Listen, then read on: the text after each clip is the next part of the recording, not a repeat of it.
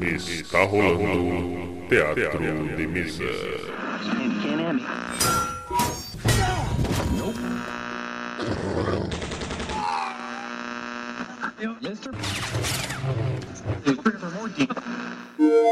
Bem-vindos. Ouçam agora assuntos aleatórios.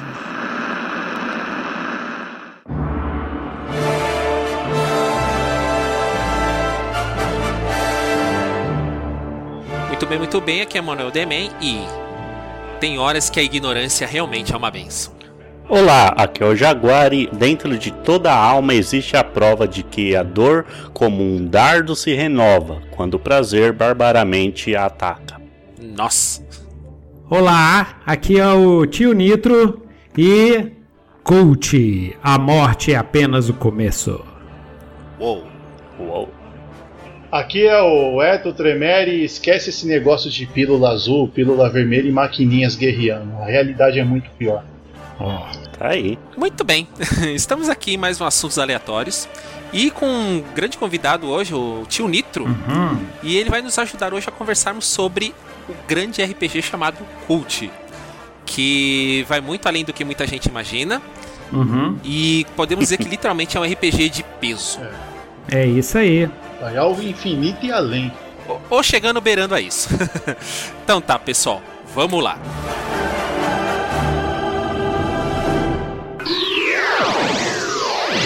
Teatro.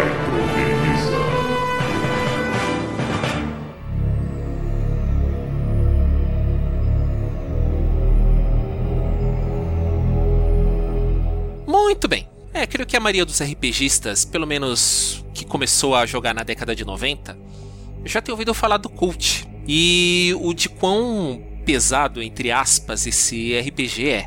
E estamos aqui com o tio Nitro, nosso camarada aqui RPGista. Doido demais, doido demais. Yes! E ele bem gentilmente aceitou nosso convite aqui para participar desse cast pra gente falar do Cult, né? E acho que só, só ele mesmo pra ajudar a gente a fazer isso. E aí, tio Nito, o que, que a gente pode estar falando do Cult aqui, pelo menos nesse comecinho aqui, da origem dele, a história do, do, do Cult? massa, massa. É, então, galera, é, primeiro, muito obrigado por estar aqui no podcast de vocês.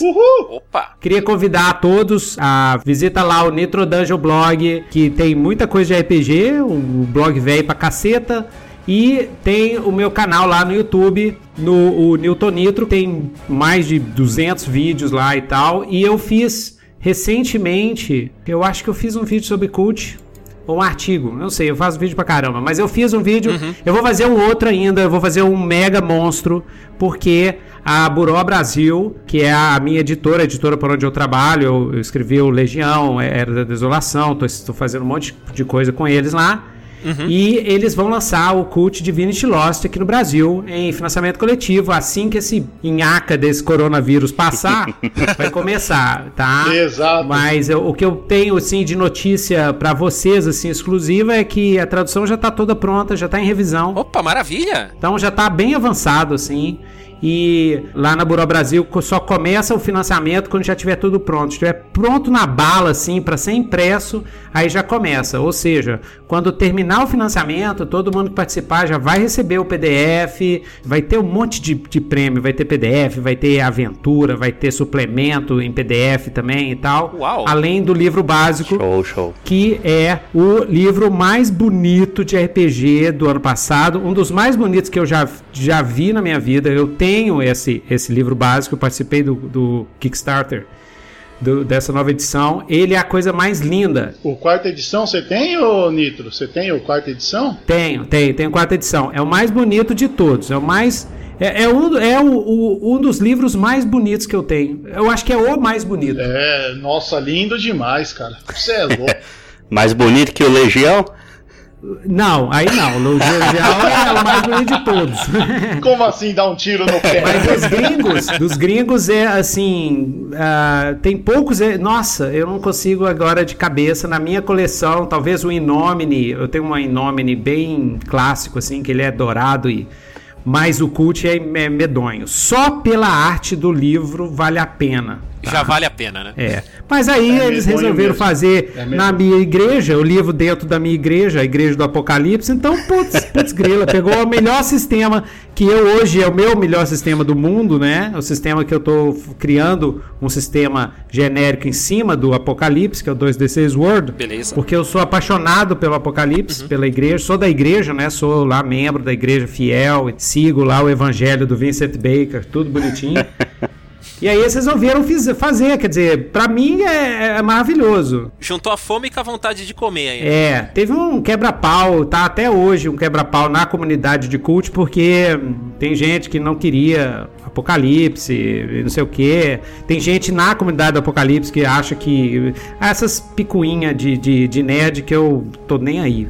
Mas foi doido, é, é- mas é fantástico. Caramba, sempre acontecendo coisas em volta do, do RPG. Bom, mas é, voltando aqui. É, o que, que você pode estar dizendo pra gente do cult? Vamos sobre a história do cult aí. Isso. Então o Cult, ele é um, um RPG ah, da Suíça. E Da Suíça ou da Suécia? É Suécia, né? Suécia, é. Da Suécia, ele é sueco. É da Suécia e ele foi. A primeira versão dele foi em 1991. E eu tive contato com a, com a, com a primeira edição em inglês, né? Que saiu pela Metrópolis, que é aquela edição é, da capa preta, que é considerada. Tem a segunda e tem a terceira, mas a segunda e a terceira são idênticas. Não mudou muita coisa, foi só como se fosse uma reedição. Exatamente. Na verdade, é uma, é, é uma, é uma grande zona essas edições, porque eu, tô- eu tô vendo aqui na Wikipedia, eles estão chamando o Cult Divinity Lost de quarta edição. O problema é que teve uma terceira edição. Ah, que tá errado aqui. Ah, tá errado aqui no, no- na Wikipedia. O cara achou um erro na Wikipédia, mano. tá errado, porque aqui tá a capa da, da primeira edição e na verdade essa aqui é a segunda edição. Ah, e a essa é a terceira edição tem outra capa. A terceira edição não tem essa capa que tá aqui na Wikipedia. Ah, não perfeito. tem. A terceira edição tem uma outra capa. Tá tudo errado isso aqui. É, e até oficialmente, realmente, a própria Free League, ela comenta lá que é a quarta edição do jogo, né? Free League? Free League? Não, não. Não, É. Free, Free League não. A, a, a editora nova chama é, Helmgast. Isso. Isso, É uma editora independente, porque foi feita pelo, por, via Kickstarter. Então é uma editora pequena. isso, isso. Mas é o seguinte: você tem a segunda edição, que foi da Metrópolis, que é a que eu tenho. E depois tem a terceira edição, é, ela é feita em dois livros. O design dela tentou ficar modernoso, mas ficou difícil de ler, não gostei. Então eu nem, nem peguei. E eles tiraram muitas coisas. Não, não, não, essa, a terceira edição é um lixo. Se você for pegar, pega a segunda edição ou a quarta edição. Ah, então no caso, a terceira edição eles tentaram separar, tipo, livro de regras e livro de cenário, isso. Exatamente, mas não, não, não, livro do mestre, Beyond the Veil, e o livro do jogador. Ah, tá, entendi. Mas não, não ficou legal, não. Ficou, o, o design é muito ruim, eles botam uma- uma- uns preto com a letra pequena. Então não deu muito certo. Então, aí, só pra gente. Só pra ir rapidinho. Então teve a primeira edição em sueco. Depois vem a edição que fez sucesso, que estourou no, no, no, no mundo inteiro, né? Fez um bafafá danado. Foi a edição que foi lançada em 1993 Certo. por uma empresa americana, Metrópolis Limitada. Foi uma empresa feita para o Cult Uhum. e foi lançada junto na época que o, que o Vampire the Masquerade estava começando a explodir, que foi em 93, foi o grande boom do, masquerade, do vampiro. Sim, sim. E aí caiu nas minhas mãos por um- algum milagre dos céus, assim, chegou uma, uma edição aqui em Belo Horizonte, na Livraria Leitura, Uhum. de 93 para 94. É, na verdade, eu não comprei essa edição do Cult. Quem que eu comprei e passei pro meu mestre na época, que é o meu mestre guru, que é o Flavão, o Flavinho. E o Flavinho leu e mestrou uma campanha pra gente. E foi a coisa mais. Foi extraordinário, assim. Porque eu nunca tinha é, é, jogado um jogo tão medonho e tão é, realista, entre aspas, assim é, em relação ao ocultismo contemporâneo, a questão de seita, de culto e essas coisas. É, no caso, o cenário ele envolve muito porque tem esse essa meio que conexão com a realidade, né? Você consegue emendar, pegar as pontinhas da realidade e jogar dentro do, do próprio jogo. Isso que dá um. É isso que dá essa, essa sensação de estranheza, assim, né? É- Exato. é- e que é um cenário contemporâneo que se passa nos dias de hoje. Só que o- um, um dos grandes lances do, do cult é um jogo que trabalha com seita, com cultos, com cultos religiosos, com fanaticismo, com um guru com um monte de, de discípulo.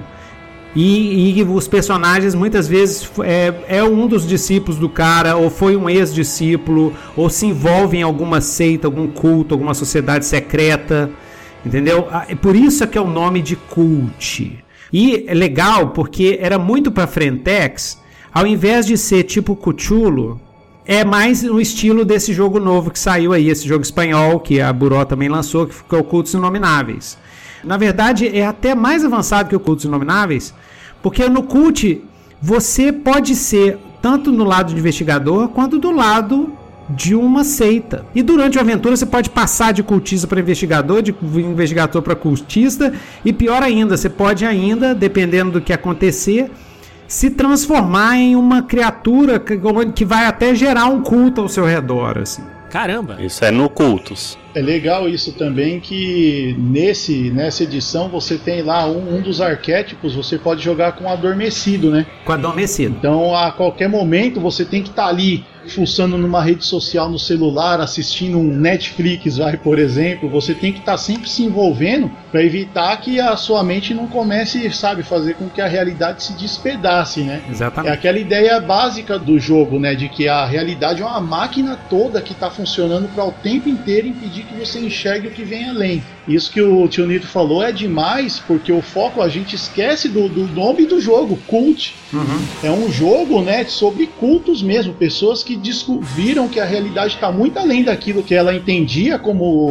verdadeiro e passa a se apegar aquilo de uma, um fanatismo tão ferrenho que ela começa a contatar entidades numa busca por sempre transcender o conhecimento e daí vem aquela ideia dele se apoiar no gnosticismo. Isso. Que você vai interpretar personagens que enlouquece literalmente, é tanto que você tem lá o, o, alguns capítulos do jogo, você tem a mentira, né?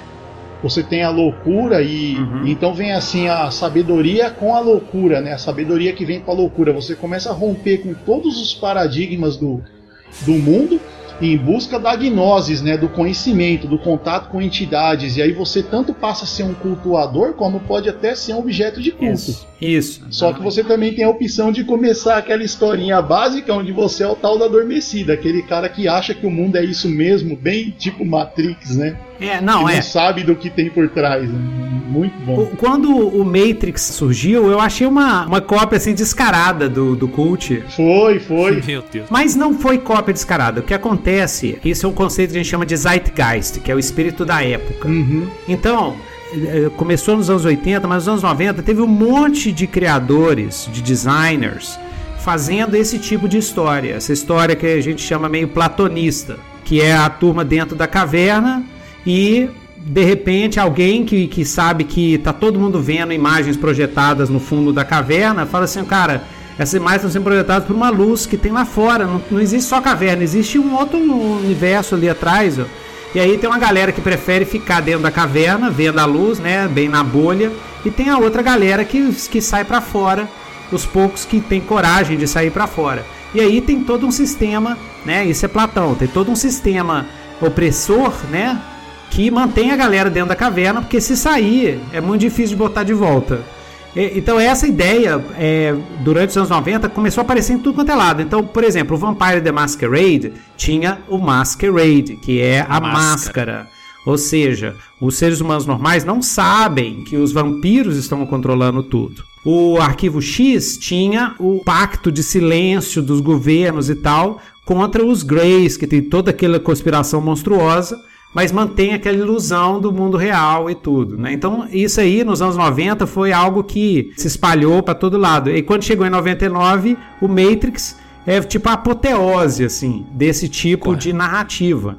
É, Perfeito. tem o Matrix, tem o Cidade, é, Cidade, Cidade das Sombras. Exato, eu ia falar agora sobre isso, porque o, o- o- na verdade o Matrix o que ele fez foi dar um caráter, uma pegada mais tecnológica, né? Até porque tinha a questão da virada do milênio, então ele pegou o timing, né? Mas um ano Uhum. antes, 98, já tinha saído Cidade das Sombras, que tinha a mesma premissa, né? Uma, humani- Sim, uma humanidade adormecida que vivia numa falsa realidade criada por alguém de fora para manter eles, né? Isso. Era todo um culto, né, que mantia essa realidade. É. Aí, antes do Cidade das Sombras, em 83, sai aquela obra-prima do horror que é Hellraiser, Hum, Meu Deus. que, que é o cult. Eu sempre falo pro pessoal que quer entender o cult rápido, eu falo o seguinte: você assistiu Hellraiser? Aquilo ali é cult. O primeiro, cara, o primeiro é, é o foda. primeiro, não. Não, o primeiro, eu considero o primeiro, o segundo é muito bom também. Eu, gosto muito do segundo. Os outros, os outros eh, a gente descarta um pouco assim. O primeiro foi foda porque o roteiro é do Clive, o Clive tava fazendo, eu acho, eu nem sei se foi ele que dirigiu, eu- agora minha cabeça tá ruim. Mas eu sei que o roteiro é dele e ele tava na produção e tudo, então tem todo o climão dos romances do Clive Barker, que eu recomendo todo mundo. Sim. Você vai mestrar cult, galera? Tá vendo aí, escutando aí, que tá afim de mestrar cult? Leia Clive Barker, já saiu vários livros aqui no Brasil. Tem quadrinho do Clive Barker aqui no Brasil, já foi publicado também. E, cara, Clive Barker é cult. Cara. Aquele Raça das Trevas é interessante pra caramba. Totalmente cult, aquele Rato das Trevas. Aquilo ali seria Children of the Night. O pessoal que baixa o, o Mental Balance vai até 25, 100, aí a pessoa muda de forma e vira aquilo ali. Nossa, mano, que horror. Então dá pra você mestrar, pegar o Raça das Trevas, né? E usar de inspiração, né? E usar de inspiração pra pro- cult. pro Filme de seita, tô tentando lembrar aqui. Saiu um documentário no YouTube sobre o Osho. O Osho e o, e- e o a cidade yoga maluquete que ele fez lá nos Estados Unidos. Ah, sim. Eu ainda vou fazer um- uma aventura de cult com aquele cenário ali histórico nos anos 80 e tal, e colocando o, o Osho como um, um enlightened, um iluminado, assim. Dá uma premissa muito boa pra uma aventura, hein? É, mas vamos, vamos, vamos primeiro, para quem nunca escutou, Vamos lá da origem do jogo aqui, vamos, vamos fazer um negócio mais didático, né? Um, um pouquinho mais didático. Então, o que, que é o cult?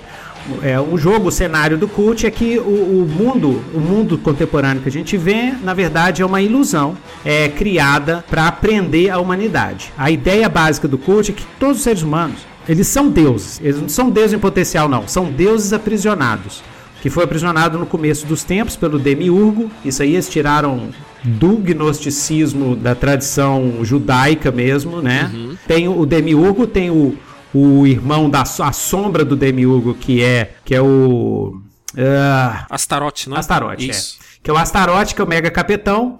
Então a gente é aprisionado e para manter essa prisão, o Demiurgo tem um monte, tem uma galera que ma- mantém essa prisão, que são é, os Arcons e os Death Angels, é isso mesmo? É, os Arcontes, e aí o, tem as contrapartes do Astaroth, né? Que é os Anjos da Morte, né? É. Isso. Os Arcons e os Death Angels, para bem sumarizar mesmo, eles são os nossos jailers, os nossos, como é que fala? Carcereiro. Carcereiro. Carcereiros, exatamente, né? Eles são os carcereiros. E o Demiurgo, que seria Deus, né? Ele sumiu no começo do século XX, final do século XIX. Ele sumiu, ninguém sabe, né? No segunda edição, dizem que o Demiurgo entrou naquele buraco, tem um, abismo, né? Tem um abis no meio lá de, de, de Metrópolis, né? Metrópolis, ele entrou lá dentro. Nesse novo eu não achei nada sobre o Demiurgo. Então eles tiraram essa parte, mas eu achava muito legal essa, essa história que o Demiurgo entrou no buraco, assim. Achei doido. É, no, no, no atual só fala que ele sumiu e que o, o trono, né, de fato, onde ele era cultuado em Metrópolis, que aliás no, no, no universo do jogo é a cidade é, natal do, da humanidade, né? Como deuses, é, a humanidade era herdeira de Metrópolis e ela foi aprisionada numa falsa realidade chamada de mundo. Isso. Que é Elysium, né? E ele começou a ser cultuado no nosso lugar, na verdade, né? Só que de repente ele desapareceu, aonde na verdade ele era cultuado, na torre onde ele vivia, tem surgiu um enorme abismo. Isso. Uhum. E aí os arcontes, na verdade, que são aqueles é até difícil, o jogo fala que é, é- é praticamente impossível você ver um arconte, porque você pode experienciar eventos naturais no, na- no mundo que retratam ele. Então, alguns tipos de arcontes, na verdade, quando tem guerra, peste, doença, é- é- são ações deles para aprisionar a humanidade, deixar a humanidade na loucura. Eles são encarnações de coisas, né? A encarnação da guerra. É, são manifesta Você pode ver uma manifestação dele, na verdade, né? Mas a personificação é muito. Você acaba vendo os Lictors, né? E outros seres que, na verdade, representariam. São ele. serviçais, são criaturas, É. servi- é, criaturas servidoras, né? E os Death Angels é a galera do Astaroth. Isso. E aí é o seguinte, é o que é diferente no cult de outros cenários, que é um cenário moralmente cinzento, né? Então não existe um conflito entre luz e sombra no cenário. O máximo que eu consegui encontrar no, no, no cult é um conflito entre ordem e caos. Você vê claramente essa, essa divisão. Mas essa divisão não é feita assim, ah, a galera do Demiurgo é, é ordem e a galera do asteroide é caos. Não, não é feita assim. De jeito nenhum. é isso mesmo. Ah, e tem essa dicotomia também. Existe a dicotomia da ordem do caos e da criação e da destruição. Porque Demiurgo é o criador, seria o que cria, e o Astarote é o- a sombra dele, é o que destrói. Mas não existe moralidade ligada a esses aspectos. Não quer dizer que a criação é uma coisa boa e não quer dizer que a destruição é uma coisa ruim. De- depende da, da situação, do que está acontecendo e tal. Tem isso, tem essas criaturas e tem as realidades. Não é nem dimensão, são diversas realidades. Porque o universo de Cult ele é como se fosse uma cebola. Então, a parte interna da cebola, que seria o nosso plano, é o que eles chamam de Elysium. Que Elysium é como se fosse o paraíso. Mas o paraíso, na verdade, é a nossa terra. Então, aquele mito da Bíblia que os seres humanos foram expulsos do para... foram expulsos é, é, Do paraíso. do paraíso de Elysium para viver a vida mortal, na verdade, a gente foi expulso para a vida. Cursos de Metrópolis. A gente foi expulso de Metrópolis para a vida mortal, para o Elysium, para o paraíso. O paraíso é a vida física, é a vida como ser humano. Então, quando Adão e Eva aparecem no paraíso, eles já caíram. No paraíso, eles já caíram. Então, é- é- eu acho isso é muito doido. Então, tem o Elysium. Paralelo ao Elysium, na mesma, no mesmo plano do Elysium, tem diversas É, realidades. justaposto, né? A gente diria, né? Justaposto. Justapostos. Então você tem Metrópole, você tem Inferno, você tem Gaia, O limbo, o mundo inferior, né? é, você tem o Limbo, que são é, Reino dos sonhos, né? o Limbo é o reino dos sonhos, é o Dream World e é perto do Vortex. O que, que são essas realidades? Na verdade, são outras jaulas, mas são jaulas um pouco melhores, melhores entre aspas, do que Elysium. Porque em Elysium, você que é um humano, você não consegue manifestar o seu poder de Deus, o seu poder de como um Deus preso. Mas quando você vai para Metrópolis, lá a realidade é mais flexível, então você consegue é, manifestar alguma coisa. Então quer dizer que nas outras realidades as amarras elas são um pouquinho mais frouxas, São mais dependendo do- da, frouxas. da, da camada. É. Mas isso não quer dizer coisa boa, não. É muito pelo contrário. Quanto mais frouxo, mais longe do normal você fica. Quanto mais afrouxa as amarras que nos mantém humanos, menos, Menos humano, humano a gente fica. fica. E assim Exatamente. também, uma outra questão é que, é como o Nitro falou, isso não necessariamente é bom, porque quanto mais você se liberta da realidade, mais você atrai os carcereiros também. Você atrai os carcereiros e não só isso. Você começa a manifestar as suas neuras, as suas fantasias, tudo que você não resolveu psicologicamente na sua alma, ele começa a se manifestar. Se, vo- se o seu inconsciente não está resolvido, na hora que solta as amarras da realidade, isso vem à tona. Então, por exemplo, se você é um cara, um pastor assim, evangélico, que nunca transou, que só transa com a mulher e não sei o que, é super travado sexualmente, não sei o que, aí vai que você toma uma droga violenta de, um- de uma seita que você começa a entrar, e aí depois daquilo você se liberta, da, você- é, as amarras começam a, a sol- soltar, e às vezes seu corpo começa a manifestar o seu inconsciente. Então, o cara pode ter uma deformação no órgão lá de baixo, começa a ter uma tara muito louca, começa a ter o poder de fazer qualquer pessoa que olha pra ele tem vontade de transar com ele na hora, começa a agarrar ele e tal. Por isso que são vários tipos de enlightened. Tem os caras de Buda, né? Tem os, os- os tibetanos, por exemplo, que vão lá no Tibete e que medita e tal, e que limpa todo o ego e tudo. Quando eles se libertam, eles ficam naquele iluminado que a gente conhece, né? Aquele grande mestre zen, não sei o quê. Uhum. Tem esses. Mas tem os, os caras, um cara que é um serial killer, que ele começa a matar e ele, na matança dele, ele vai endoidando o cabeção, vai endoidando o cabeção, vai libertando das amarras.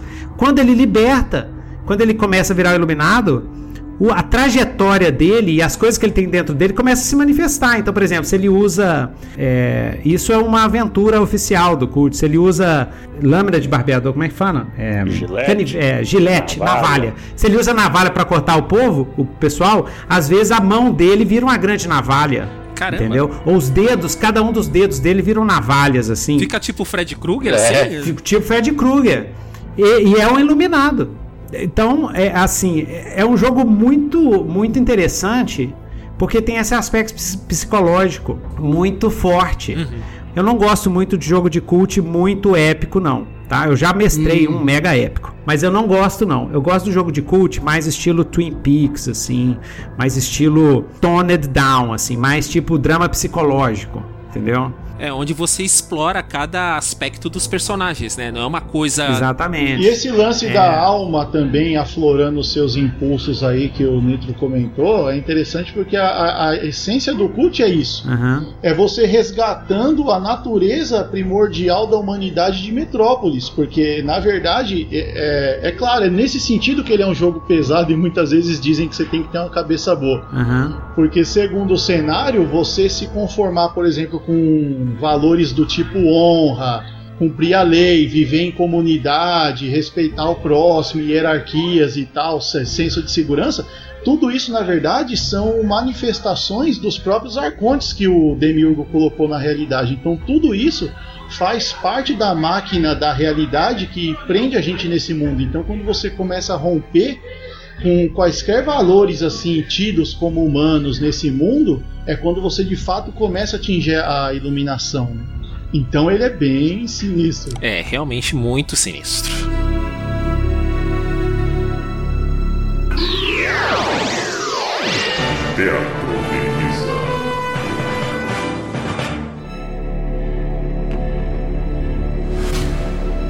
Muito bem. Bom, seguindo com o bate-papo aqui. É, eu sei que tem muita informação seguindo aqui do tio Nitro, mas é, vamos tentar focar um pouquinho mais. Como é que a gente faz as aventuras nesse mundo do cult, nesse mundo perigoso do cult que está sendo apresentado pra gente? Como é que acontece as aventuras? A, a grande maioria das a grande parte das aventuras é o seguinte: começa os, os personagens, cada um tem um dark secret, tem um segredo sombrio na, na sua vida, na sua história, algo que ele não conta pra ninguém, algo que traumatizou ele, mas que é segredo. E por algum motivo ele atrai a atenção de membros de algum tipo de culto que adora ou um lictor, ou um, um serviçal, ou até mesmo um Death Angel. Então, nos livros de, de- do, do cult, você tem, por exemplo, eu tenho um, o, o sourcebook é, Legions of Darkness, é esse mesmo. Na época do velho cult, lá em 93, 94, Eu 95, nem sonhava em jogar RPG. a gente considerava o livro cult os dois. Você você tinha que ter os dois. Você tinha que ter o básico e o Le- Legions of Darkness, o Legião das Trevas. No Legions of Darkness, o que, que é o Legions of Darkness? É um livro que tem tudo quanto um monte de antagonista para cult. Tem, tem vários tipos de antagonistas, mas a, a grande maioria é, ou a- às vezes é uma raça de, de, de seres sobrenaturais, crianças da noite, ou então, às vezes, é um culto. Então tem o nome do culto, o nome do líder, o nome dos seguidores, os monstros que esse culto, culto traz de Metrópolis para fazer as coisas que o culto quer fazer, e o Arcon ou o Death Angel que esse culto segue. Perfeito. E aí o que, que você faz? Você pega os jogadores e envolve com esse culto. O que, que vai acontecer aí depende do, do que, que acontecer no jogo. Eles podem entrar, eles podem matar o líder, eles podem virar o líder, eles podem acabar com o. Esse Com o culto tá culto. matando, pode acabar com o culto, pode fazer o que for. Nesse processo é que eles vão descobrindo mais sobre a realidade. Aí é que vai ferrando pros personagens, né? Ao descobrir mais sobre a realidade, no antigo sistema, você vai é, alterando a sua balança mental. Isso era no antigo, no novo eles tiraram, e essa foi uma mudança que eu não gostei muito, porque eu, eu sou mais das antigas, eu gostava muito da balança mental. A balança mental é muito é diferente do Sanity Points. É, quanto mais for positiva a sua balança mental, mais na ordem você está seguindo. Ou seja, o ser humano normal seria menos 25 a mais 25. Então você passou no vestibular, ou então você casou com a mulher mais maravilhosa do mundo, que você tá apaixonadaço no dia do casamento, você tá olhando para ela, tá todo mundo assim, você chega lá no 25, no mais 25. Você tá em êxtase, você tá, né, a sua vida tá toda certinha, Tá vamos dizer assim. Tá perfeita. E ou Entendi. você entra, na, entra no crack, vai lá, tá lá Na Cracolândia lá. Cracolândia, entendeu? Toma um crack todo estragado. Literalmente está na merda. Tá na merda, você tá estragado. Aí chega um bando de gente, te espanca tudo, te larga no chão, você tá lá sangrando no chão. Menos 25, até mais, né? Mas menos 25. Entendi. Uma pessoa acima disso, ela deixa de ter os limites humanos. Então vamos, vamos imaginar assim que o Gandhi, por exemplo, né? Buda. Não, o Buda, o Buda eu já, o, o Siddhartha, né? Siddhartha, É, eu já colocava lá na PQP. Eu acho que o Siddhartha é tipo, Extrapolou demais. é mais 100, entendeu? Tá bom, vamos no, vamos no limite aqui. Mas, tipo assim, o Gandhi seria tipo os mais 30, mais 40, o Osho, assim, os mais 35. É um cara que já não é mais humano, ele já consegue ver a, a realidade, assim, já tem alguns poderzinhos. Mas ainda tá perto do humano. Não é mais, mas ainda tá no, no- no- na, proximidade. Isso. Mas ele já faz, tipo, sei lá, tem telepatia, já, já não tem medo da morte mais, assim, porque ele sabe que a morte não existe, né? Que é só passar pra outra, outra realidade. Você larga um corpo aqui, vai pra outra, depois você volta e whatever. Essa é a galera da ordem. Uhum. Essa é a galera do demiurgo, entendeu? Essa é a galera que se dá bem com a galera do demiurgo. Certo. Agora e o lado oposto? Yes, o lado oposto, por exemplo, um cara, o John Wayne Gacy, né, que é um dos piores se- serial killers de todos os tempos dos Estados Unidos, o tal do Henry, que é um serial killer que matou 700 pessoas nos Estados Unidos, 700 pessoas, pelo amor de Deus. Charles Manson. É, Charles Manson. Charles Manson é um bom, ótimo exemplo. Perfeito, dá pra fazer uma campanha com Charles Manson. Que teve culto. Teve, então ele é um cara tipo menos 30. Aí você vai descendo a, descendo a ladeira. Os caras que faz parte, por exemplo, do, do. Como é que chama aquela.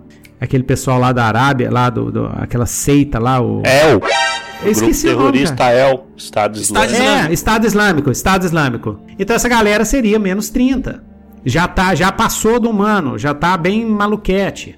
E aí, pra baixo disso, seria já criaturas é, monstruosas de puro ódio, de pura destruição, de pura não sei o que. Mas como o cult é complexo também, você pode é, ser da ordem, mas com mental balance baixo.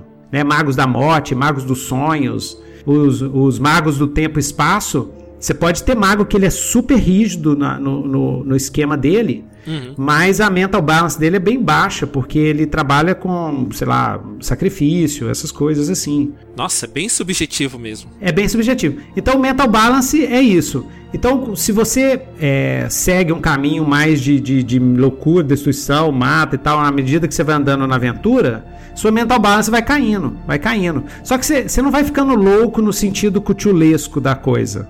Você vai começando a ver mais da, do real.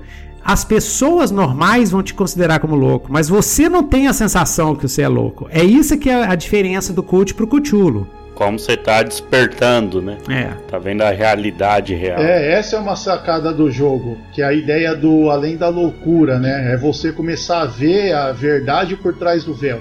Porque a, a noção de, de loucura que a gente tem é a noção de quem na verdade está aprisionado numa série de conceitos criados por Demiurgo e seus arcontes, né?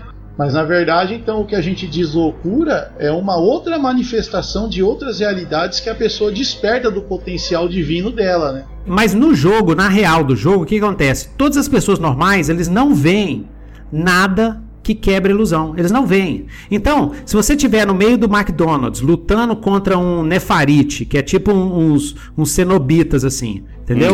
Nefarite, você você tá mexendo com o, o, a- o culto lá da Crianças do Amor. Só que esse culto da Crianças do Amor é, é em torno de um Nefarite, que é um cenobita. Você tá vacaiando o culto. Aí o, o cenobita vai atrás de você. Você já tá doido, porque você tá vendo o cenobita. Porque se você não tivesse com a, a mental balance alterada, você não vê. Se o Nevareta te matar, Pode ser que as pessoas que estão ao seu redor vi você andando na rua e um carro passando em cima de você. Mas na verdade você foi totalmente picado por um nefarita. Quer dizer, a realidade de acordo com que cada pessoa do seu estado vai, vai ver de um jeito. Vai ver de um jeito. Se eu tô além dessa realidade, eu vejo ela como é.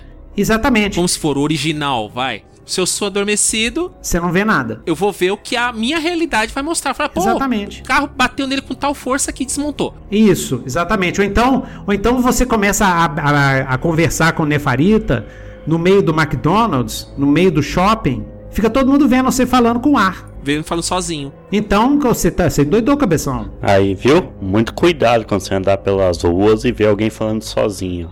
Ah, eu não É. falo nada, porque eu também falo sozinho. Bom, enfim.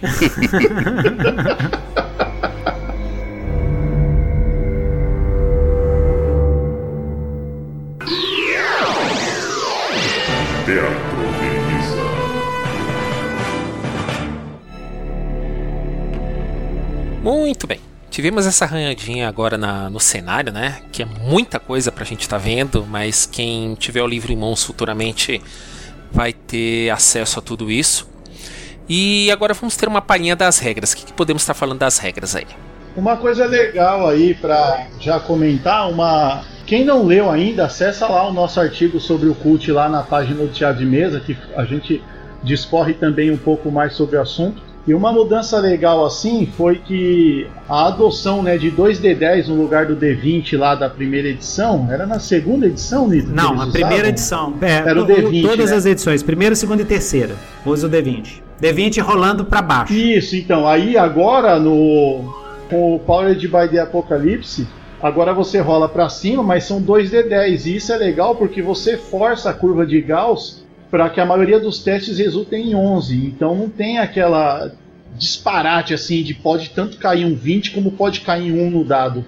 Então, claro, você ainda tem as possibilidades de, de tirar um 20, de tirar um 2. Matematicamente falando, né, a curva de Gauss ela vai ser forçada em torno de 9 a 11 ali, 12. Uhum. Quer dizer, depende da sorte do jogador, né, cara? Porque a gente conhece um aqui que sempre cai um. Não, então, pois é, você pode tirar tipo 2, 3, ainda é possível, mas matematicamente a chance de você tirar um 11 é muito maior. Ah, E aí perfeito. você tem o que? Basicamente é assim: caiu, por exemplo, acima de 15, você teve um sucesso perfeito, assim, conseguiu exatamente o que quer. Entre 10 e 14, você vai ter um sucesso parcial, que o Nito até comentou aí, que é o que? Ah, você precisa fazer algo, mas vai ter uma condição. Sei lá, eu quero convencer alguém. Ah, a pessoa até se convenceu, mas eu tenho que dar algo em troca. E menos que isso, aí é um fracasso, mas o, no culto o fracasso nunca é só um fracasso, né? Então é interessante. A, a ficha de personagem também eu achei linda, né? Ela foi inspirada na árvore cabalística mesmo, né? São os 10 atributos. É, você tem três atributos passivos, né? E o restante, os outros sete, são os atributos ativos. Em relação ao cult, ao sistema, é o seguinte: fazer só um preâmbulozinho assim. A gente, a gente tem, né, basicamente, né, é, seguindo, segundo uma teoria de design de RPG, uma teoria de RPG que é a que eu gosto mais, que é a que a gente chama de Big Model, ou teoria, antigamente a gente chamava de GNS, Gamismo, Simulacionismo e Narrativismo, né? E os RPGs tendem a girar e a serem desenhados, serem feitos em um desses três focos, né? Você tem o simulacionismo, ou seja, o desejo de sonhar Vamos vivenciar um mundo simulado da maneira mais perfeita possível. Vamos tentar simular um mundo ficcional da maneira mais perfeita possível e ver o que acontece. O sistema clássico do simulacionismo é o GURPS e o sistema, o BRP do Call of Cthulhu. Esse é o clássico. Nós vamos simular. As Perfeito. regras são feitas para favorecer a simulação. Então, o dano de uma arma X é diferente da arma Y, ela, ela faz aquilo. Tal. Então, esse é o simulacionismo. O gamismo é, é competição.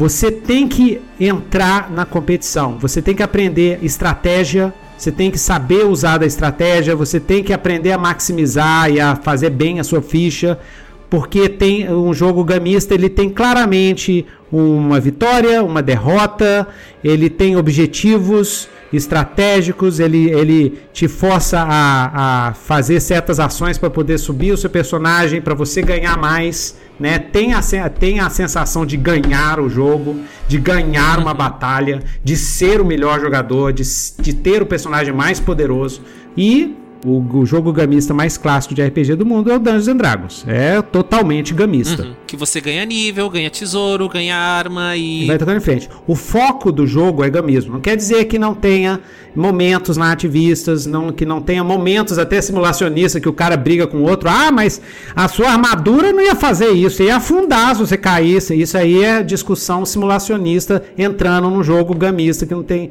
nada a ver. Mas aí é problema de design de regras, né? Entendi. Aí, o cult original era simulacionista. Porque naquela época ninguém sabia direito como é que fazia essas coisas. Tinha jogos né, nativistas e tinha jogos simulacionistas, mas tudo misturado. É o que a gente chama de sistema incongruente. Ah, tá. Então o Cult tinha um sistema incongruente porque ele tinha todo o sistema de simulação, mas o cenário e a história toda era de foco em narrativa. Então não encaixava. Então você tinha um clímax do jogo, por exemplo, onde aparecia o Lictor lá, e aí você rolava, o Lictor matava todo mundo e acabou a história. E aí? Acabou. Se você seguisse as regras. Então o que, que a gente fazia? A gente fazia o que todo mundo faz quando as regras são mal feitas. A gente deriva. Faz a famosa adaptação, né? Você esquece as regras e começa a julgar do, do jeito que você quer julgar. É a famosa regra de ouro. A regra de ouro é horrível. É um atestado de que o game designer falhou, fracassou. Putz, Ou seja, eu fiz aqui um trabalho enorme, mas não deu em nada. Exatamente. Então, o cult original, o sistema do cult original, era um sistema simulacionista que não encaixava bem na proposta do jogo, que é uma proposta de foco em história. Foco na narrativa. É o, o- a história é o mais importante. Quando eles colocaram o Apocalypse World nos fóruns, começou gra- uma, uma grande discussão. Nossa, por que, que vocês vão mudar e tal? E aí o- os criadores, a gente começou a. O pessoal começou a, a- a conversar sobre isso. Por que o Apocalypse World? Porque, assim como vários outros sistemas de regras narrativistas, o foco é na história. Ou seja, questões como balanceamento de regras não existem em narrativismo. Em narrativismo, você pode contar uma história com o Hulk e o Cebolinha andando junto. E, e no caso do Hulk brigar com o Cebolinha, você pode resolver. Porque o que vale é a ficção.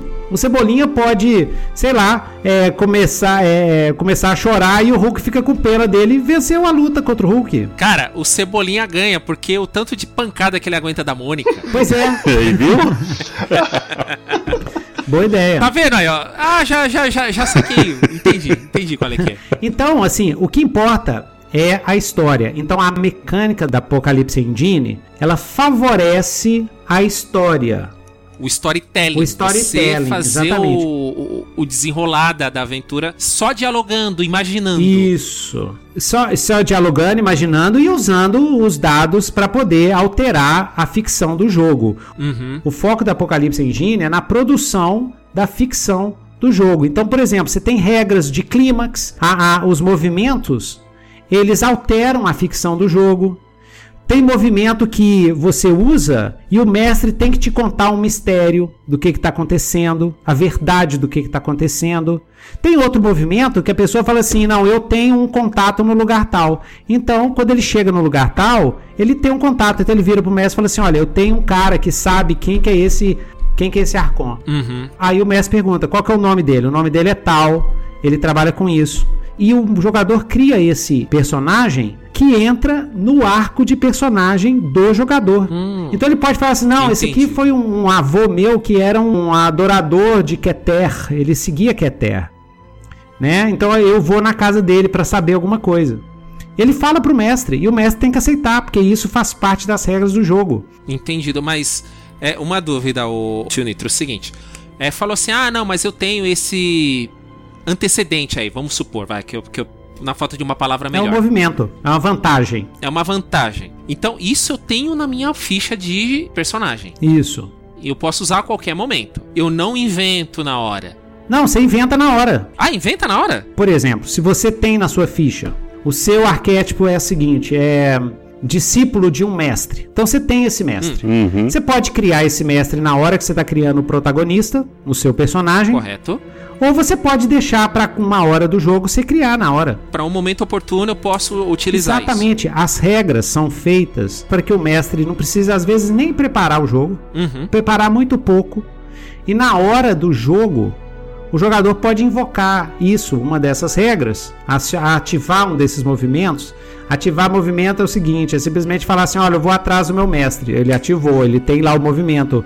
O- você tem um mestre que te ajuda nas horas que o bicho tá pegando. Uhum. Ah, entendi. Então, o narrador, o mestre do jogo, vai perguntar pra você: então, quem que é esse cara? O que, que ele faz? Você cria, e aí o mestre pode assumir esse personagem que você criou e a história vai. Quer dizer, o, o, o jogador ele dando o pano de fundo desse personagem que ele acabou de inventar, o mestre se baseia nele para o desenrolar da história. Pode ser isso também, ou pode ser, se o mestre for bem doidão, tipo eu, eu mesmo, eu, eu pego outro jogador, falo assim: você é o mestre do cara. Pode, pode falar, Se se vira. vira.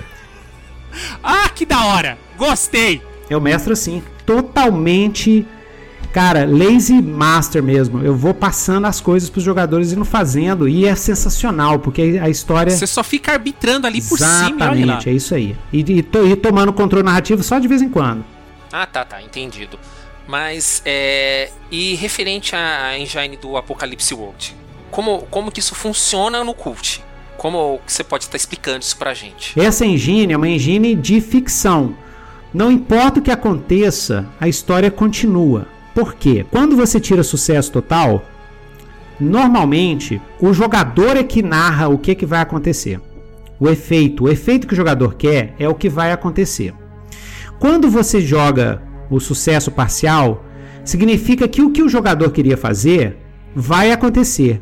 Porém, isso vai gerar ou um preço, um preço caro, ele vai pagar um preço caro para isso, ou alguma coisa que vai complicar mais a vida do jogador. A complicação inesperada, o preço, é o mestre que decide. No meu sistema, eu botei duas opções: o mestre que decide ou o mestre passa para o jogador falar qual que é o preço que foi, que, eu, que é o, o jeito mais legal de você cobrar o preço. Outra coisa, se vocês forem mestrar cult, cara, não pense que é em termos de D&D. D&D, você vai matar o monstro, você vai falar o primeiro golpe, 3 hit points. Eu pulei pro lado, o monstro pulou pro outro. Isso é task resolution, resolução de tarefas. Para cada tarefinha você faz um testinho. No Apocalipse Engine não é assim. Você resolve conflito. Então, para jogador que é muito viciado em D&D, o que, que eu faço? Eu falo assim, olha, fala quatro ações que você vai fazer. Ah, eu quero bater no cara aqui em cima, cortar aqui embaixo, e depois que ele cair no chão, eu vou sair correndo por trás dele e sair pela porta. É isso, o cult é assim que se mestra. Se você seguir as regras. O que está escrito no livro é Conflict Resolution. Por quê? Apareceu o Lictor. Eu tô com a espada do Demiurgo. Eu consigo bater no Lictor. Aí eu sou mestre. O que, que você vai fazer? Apareceu lá o, o, o Cenobita na sua frente, assim. Ele tá assim. Ah, vou levar você de volta para a sua jaula no inferno. Aí, aí você faz assim. Nem fudendo, cara, nem fudendo.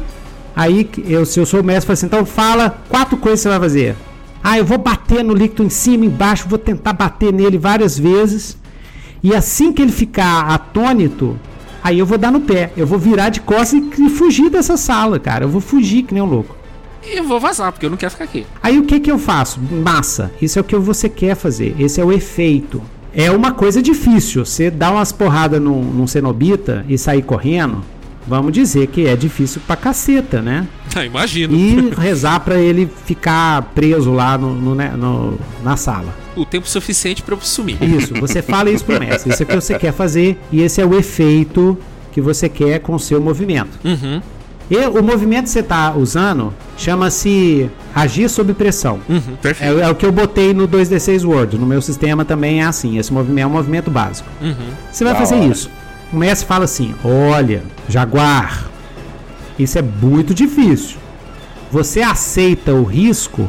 Toda vez que a gente rola dado no cult, é uma jogada de risco. Você aceita o risco ou você quer fazer uma outra coisa? Aí se o jogador fala assim, não, Putz. beleza, aceito. Eu aceito isso. Aí beleza, porque aí o jogador deu permissão para as regras entrarem. Aí agora quem vai decidir é a regra. Isso. Não é o mestre, é a regra, é os dados. Aí ele rola os dados. Se ele tirou, né? No, no cult usa 2d10. Se ele tirou acima de 15, eu acho que é. Se ele tirou o sucesso total, aconteceu o que ele falou. Exatamente letra por letra. Fiz isso, assado, assim, assado e saí Exatamente. E, se precisar, você pode até usar justificativas na ficção para um cenobita mega poderoso, Deus super sobrenatural, por que que deu certo? Você pode usar, você, você pode mudar a ficção, porque o foco do sistema é a narrativa. Então, não tem o teco-teco e não fez pum do D&D. Qual que é o teco-teco não fez pum no D&D? Na hora H, o cara tira 20, uau, acerta, rola o dano, um de dano. É. Entendeu? Não tem isso. Se ele tirou sucesso, ele fez isso, saiu e ele é o fodão. Ele é o fodão, cara. O cara, cara, o cara venceu um cenobita, velho, e fugiu, cara. Conseguiu fugir. Da hora. E o mestre aceita porque a parte da regra é isso. Porque a regra é clara. Exatamente, a regra é clara, não tem discussão. Mas. Mas o que que gera história? É o sucesso parcial. O sucesso parcial é que é o, o chance do sistema. Por isso é que os dados fazem a curva. Por isso que é 2d6, por isso que é 2d10. Por quê? Porque a maioria dos resultados vão dar sucesso parcial. Porque o Vincent Baker, é o cara que criou o Apocalipse World, esse negócio, o cara é um gênio. E grande, né? Porque o sucesso parcial é uma máquina de criar história. Porque o que, o que cria história é fracasso, é complicações. O sistema do D&D foi feito para você ganhar ou perder. O sistema do Apocalipse foi feito para manter a história andando. Então, o que, que acontece? Nesse caso, atacou, você conseguiu bater, você conseguiu fugir, porque o seu efeito no sucesso parcial, o efeito acontece. Então você conseguiu fugir do cenobita. Mas teve um custo. Teve um custo, exatamente. E grande, porque foi muito arriscado. No, no jeito tradicional da Apocalipse Engine, o mestre decide o custo.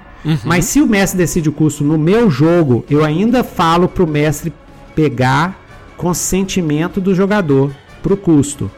Tá? Isso tá nas minhas regras. E tá nas regras originais do Apocalipse World. E tá também, eu acho que tá no, no do Cult, eu não lembro direito. Porque com um jogo na ativista, você depende muito do consentimento do jogador. Uhum. Porque é muito poder, tanto do jogador quanto do mestre. E você depende do consentimento do mestre também, porque você tem que ter limite de segurança, principalmente no jogo como cult. Então, se o jogador quiser, ah, quero, sei lá, fazer um negócio horrível com outro jogador, Só, personagem, tá? Não ele jogador. tem que falar, e se o outro jogador não quiser, blo- bloqueia na hora. Fala assim: não, não, isso não vai fazer, não. Não tem nada a ver com o jogo, inventa outra coisa. Sempre tem que ter o consentimento tanto do mestre quanto dos jogadores, principalmente no jogo como cult. Eu tô falando de gente que eu que já mestro cult há muito tempo, tá, galera? Então isso aí já é uma dica aí pra galera. Perfeito. Tem que ter consentimento. Só uma observaçãozinha, então, é. Por isso que você falou, então, pelo menos o mestre ele já tem que ter uma experiência de RPGista um, bem maior do que seria para um iniciante. Eu creio que o cult ele não, não seria tanto para iniciante ou Se ele, se ele souber ler e interpretar texto, ele não precisa. Uhum. O problema é que leitura e interpretação de texto no Brasil é uma coisa terrível, né? Ah, enfim, né? Se você. Porque tá nas regras lá, tem limite de segurança, você conversa com seus jogadores. Se você fizer tudo de bonitinho, Uhum. assistir jogos de bons mestres, tranquilo, eu acho que um joga um mestre iniciante, mas te- tem que ter, óbvio, maturidade. É um jogo para adultos. Exato, exato. E antes do jogo, isso é o que eu recomendo pro cult. Junta o pessoal Uhum. e conversa. Olha, gente, vou- vai ter esse jogo, os temas são esses. Tem alguma coisa que vocês não querem acontecer no jogo? Ah, não quero que tenha violência sexual. Tudo bem. Todo mundo tá de acordo? Violência sexual não vai ter. A gente vai fazer um jogo de terrorzão e tal, mas não vai ter violência sexual, beleza? Beleza. Todo mundo de acordo? De acordo. Perfeito. Eu acho que violência sexual você tem que tirar de tudo, né? Mas tudo bem. O próprio livro fala, né, do pacto de Pacto de horror, horror. né? Então você já tem que jogar o jogo sabendo que tu também dá seu limite falando, olha, mas que tipo de horror a gente pode Isso. experienciar, mas sem que toque em algo que também me é incômodo, então é interessante. E, infelizmente, no Cult não tem, mas eu recomendo ter mecânicas de segurança. A mecânica que eu uso nas minhas mesmas é o famoso: você levanta a mão, não parou, que é o corta. Corta. Corta a cena. Uhum. corta a cena. Se a pessoa, se alguém tá é, incomodado, ele simplesmente levanta, é, tio Nitro, vamos cortar essa cena e passar para outra? Então, massa, a gente corta a cena numa boa. E se alguém tiver, levanta a mão, fala assim, ó, gente, tá, vamos para outro caminho que eu não tô gostando disso não, tô, não tá muito confortável.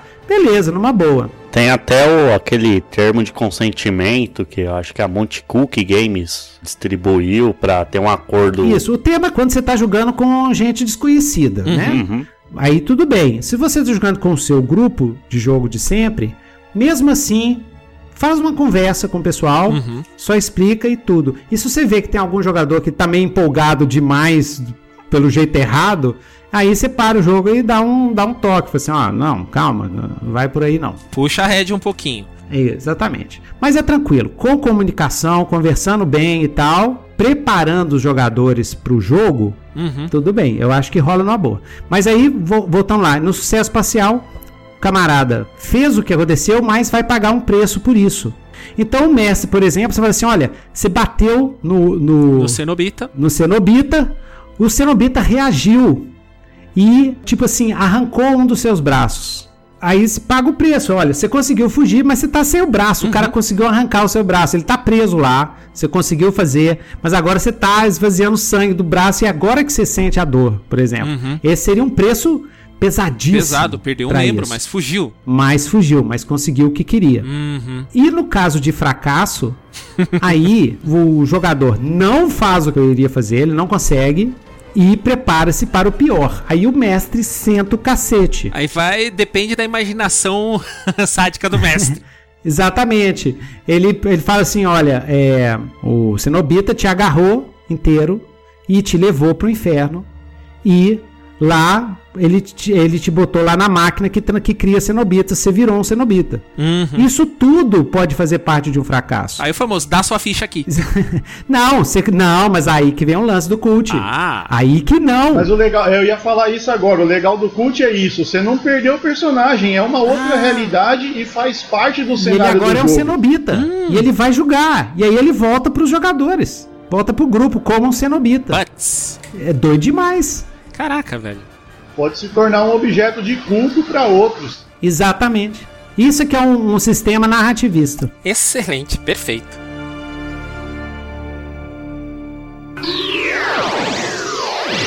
Teatro.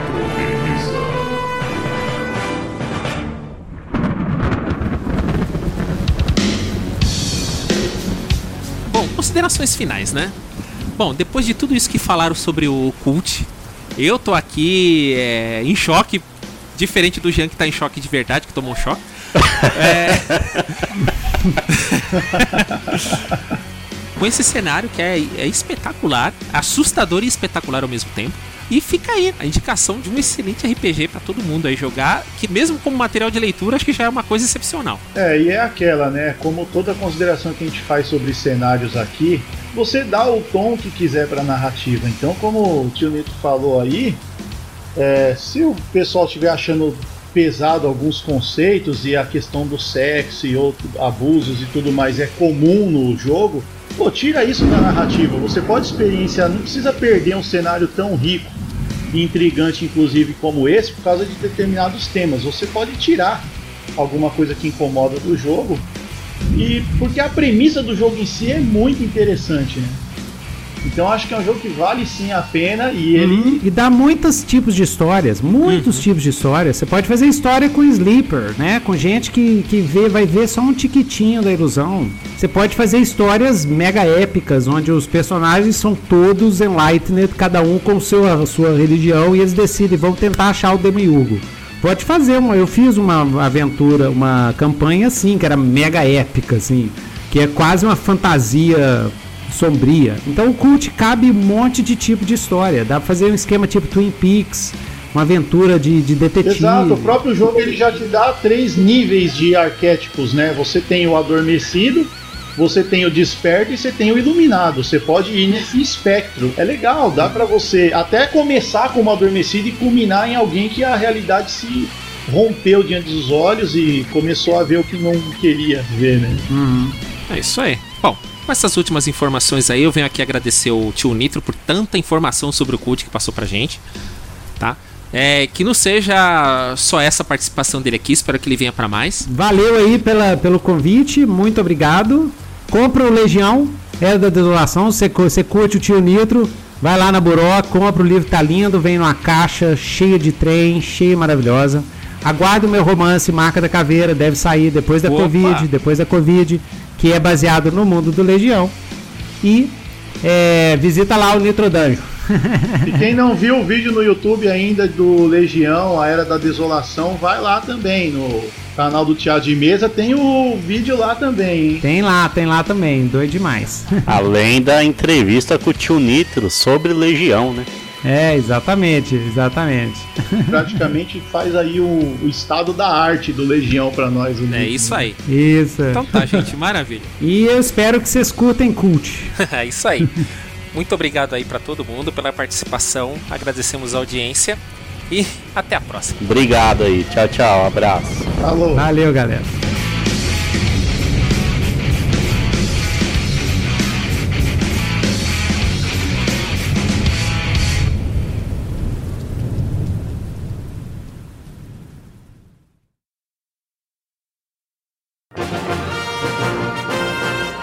Para mais informações e outras colunas do Teatro de Mesa, acesse o nosso site em www.teatrodemesa.com.br. E não nos deixe de seguir nas principais redes sociais. No Facebook, facebook.com.br Teatro de Mesa. No Instagram, instagram.com.br Teatro de Mesa. E no Twitter, twitter.com.br Teatro de Mesa. Você também pode entrar em contato conosco através do e-mail contato@teatrodemesa.com.br. Aqui é Manuel Demen e falo pelo Teatro de Mesa. Ótimas rolagens de dados. Até a próxima.